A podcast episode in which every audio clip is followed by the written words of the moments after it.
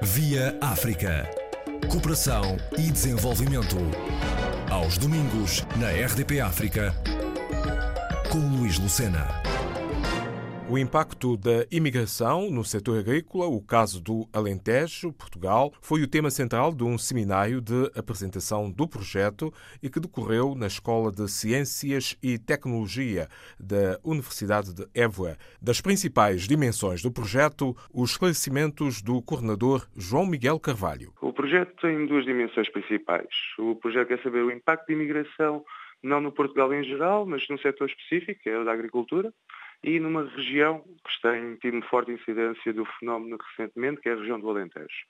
O projeto tem duas dimensões, como eu dizia, que é, por um lado, temos que procurar averiguar com os empregadores destes imigrantes, ou seja, os empresários agrícolas, porque já não são agricultores tradicionais, há de empresários agrícolas, empresas grandes, empresas agrícolas, que quais são as suas necessidades de recrutamento de mão de obra, quais são os problemas que têm enfrentado no recrutamento da mão de obra, qual é o motivo pelo qual têm recrutado mão de obra estrangeira, quais são as expectativas e necessidades para o futuro, de forma a conseguirmos contextualizar quais serão as necessidades deste setor, que é um setor que utiliza mão de obra de forma intensiva, tal como, por exemplo, com o setor da construção, como aconteceu no setor da construção em 2002, em Portugal, 2001, em que houve um grande pico de imigração para esse setor. Sabemos que estamos a assistir a um pico de imigração para a agricultura. Portanto, temos que contactar os empregadores para saber quais são as suas necessidades, as suas disponibilidades também, porque existem problemas que têm que ser resolvidos de forma integrada entre todos os stakeholders, todos os, todos os atores envolvidos. Esta é a nossa primeira dimensão. Por outro lado, temos a segunda dimensão, que é saber quem são os trabalhadores estrangeiros que estão a desempenhar economicamente ativos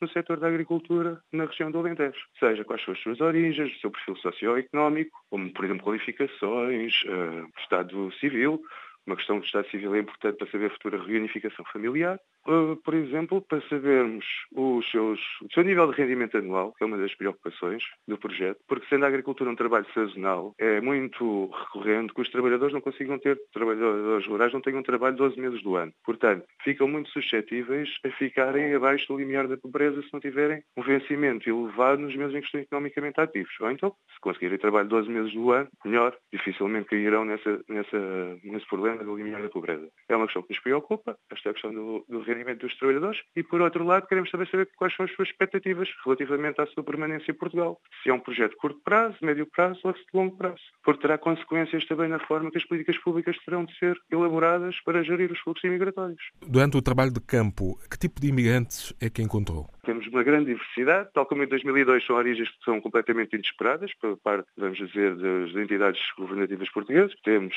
depende, temos perfis diferentes, perfis diferentes de imigrantes por zona do Alentejo, mesmo dentro do distrito de Beja há distinções. No sudoeste alentejano, onde há uma forte incidência de plantação de frutos, fruticultura e horticultura, temos asiáticos, uma forte preponderância de nepaleses, de indianos, bangladeshianos, antes já tivemos uma grande também forte incidência de imigrantes do Oeste durante a década de 2000. Só que estes terão, sido, terão abandonado o território, alguns ficaram, e têm vindo a ser substituídos por asiáticos. Mas, por exemplo, na região de Beja existe já uma forte incidência de imigração africana de países francófonos, não são países lusófonos. E o que tem-nos metido, tem-nos colocado algumas dificuldades em termos de, de comunicação. Mas pretendemos ultrapassar isso porque pretendemos traduzir os questionários para os trabalhadores estrangeiros nas suas línguas nativas, de forma a conseguir que tenhamos uma taxa de resposta efetiva e bem sucedida. Só para finalizar, os cidadãos europeus do leste da Europa, mas que são cidadãos europeus, seja romenos, búlgaros, e agora têm constatado que existe também uma nova vaga, um pico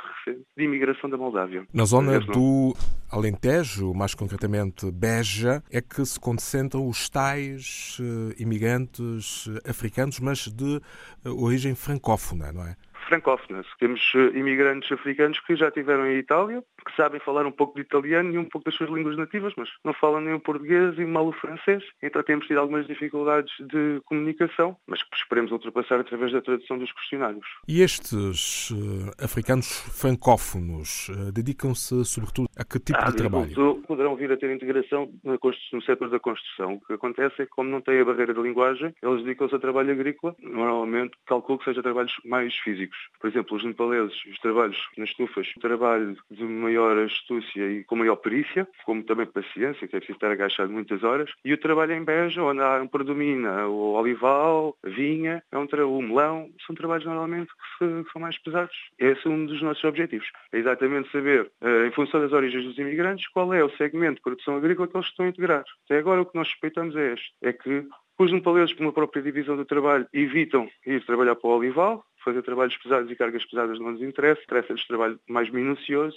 e creio que no caso dos africanos será o oposto. Se os próprios imigrantes preferem, se calhar, trabalhos mais físicos e mais árduos fisicamente, em contraponto tarefas monótonas e repetitivas, que por exemplo, recolher framboesas. Quando procedeu a este estudo preliminar, chegou a conversar também com alguns lusófonos que possam estar na zona de Beja? Imigrantes lusófonos a trabalhar na agricultura, existem imigrantes lusófonos a trabalhar na construção, a trabalhar na... Hotelaria? Exato, hotelaria ou restauração. Mas a agricultura não tem sido um setor onde eles tenham vindo a integrar. Porquê?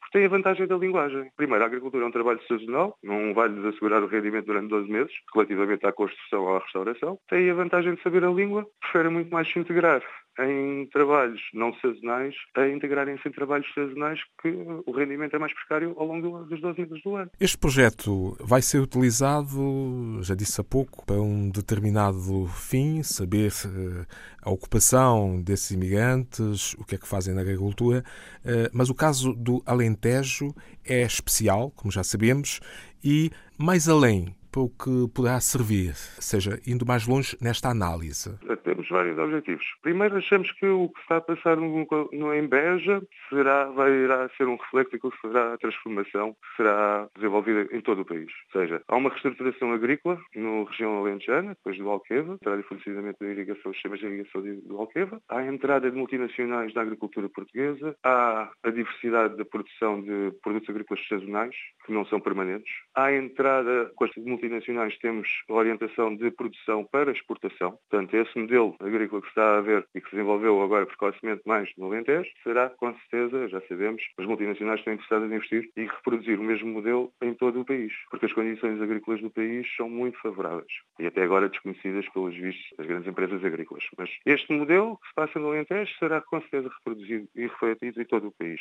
Nós procuramos com o estudo, além de saber as populações, conhecer as populações para dar apoio técnico à decisão política. Queremos procurar, através da informação, depois facultar, através com a sociedade civil, intercâmbios com a sociedade civil, providenciar informação aos imigrantes, para eles não ficarem, aos trabalhadores estrangeiros, para eles não ficarem dependentes de intermediários menos escrupulosos, que é isso que se passa atualmente, que não existe uma gestão efetiva dos fluxos imigratórios para Portugal, destes fluxos laborais, o que tem deixado os imigrantes numa situação de forte vulnerabilidade e entregues a grupos de intermediários variados escrúpulos. Um dia, apesar de começar com a dimensão regional do Alentejo, venha provavelmente a ter uma dimensão nacional, as suas conclusões. Porque aquilo que se passa, no, por exemplo, no Conselho de Odmira, as dinâmicas da imigração, a transformação rápida da população, um fenómeno que será observado noutras zonas de baixa densidade populacional. E até dadas as características eh, da zona do Alentejo, em determinados eh, resultados técnicos, poderão uh, utilizar-se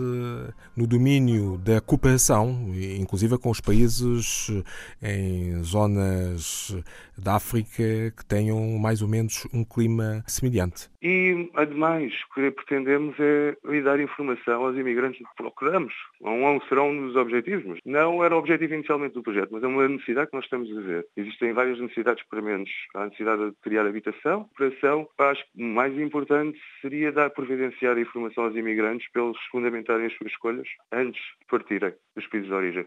Porque senão cria-se a ideia que existe um Eldorado em Portugal e que, pronto, vai suscitar uma forte atração de fluxos migratórios e depois o Eldorado nunca se chega a concretizar. E as pessoas ficam numa forte posição, ou seja, com uma expectativa tão elevada, podem vir a incorrer em dívidas, por exemplo, depois não poderão ser reembolsadas porque a cooperação com países africanos ou com países terceiros, mesmo países europeus, eu acho que se devia apostar muito na informação para reduzir o papel dos intermediários, a influência dos intermediários, e providenciar informação aos imigrantes para decidirem, quando decidem o seu projeto de migração, estarem na posse de formações fidedignas e não das informações providenciadas pelos intermediários cujo único objetivo é o lucro fácil. Pois, a cautelar estas situações. Situações que se têm vindo a passar, mas eh, estamos a chegar a situações de ruptura. Precisamos de cautelar, porque se queremos que a agricultura seja, na agricultura do século XXI, vai necessitar sempre de trabalhadores estrangeiros e temos que arranjar uma forma que a situação seja sustentável e não que entremos em uma situação de ruptura. Sr. Professor, esta apresentação é única ou será também feita numa outra universidade ou numa outra escola técnica? O objetivo da apresentação era fazer um seminário de apresentação aos stakeholders para captarmos a colaboração, sabermos o seu feedback relativamente ao projeto e o creio que poderá vir a estar disponível online. E a situação, a solução passa pela é integrada, tem que ser integração do Governo Central, do Governo Local, das entidades privadas e da sociedade civil. João Miguel Carvalho, docente e coordenador do projeto sobre o impacto da imigração no setor agrícola, o caso do Alentejo. Aqui foram escutadas as explicações relativamente a duas grandes dimensões desta pesquisa. Via África. Cooperação e desenvolvimento. Aos domingos, na RDP África, com Luís Lucena.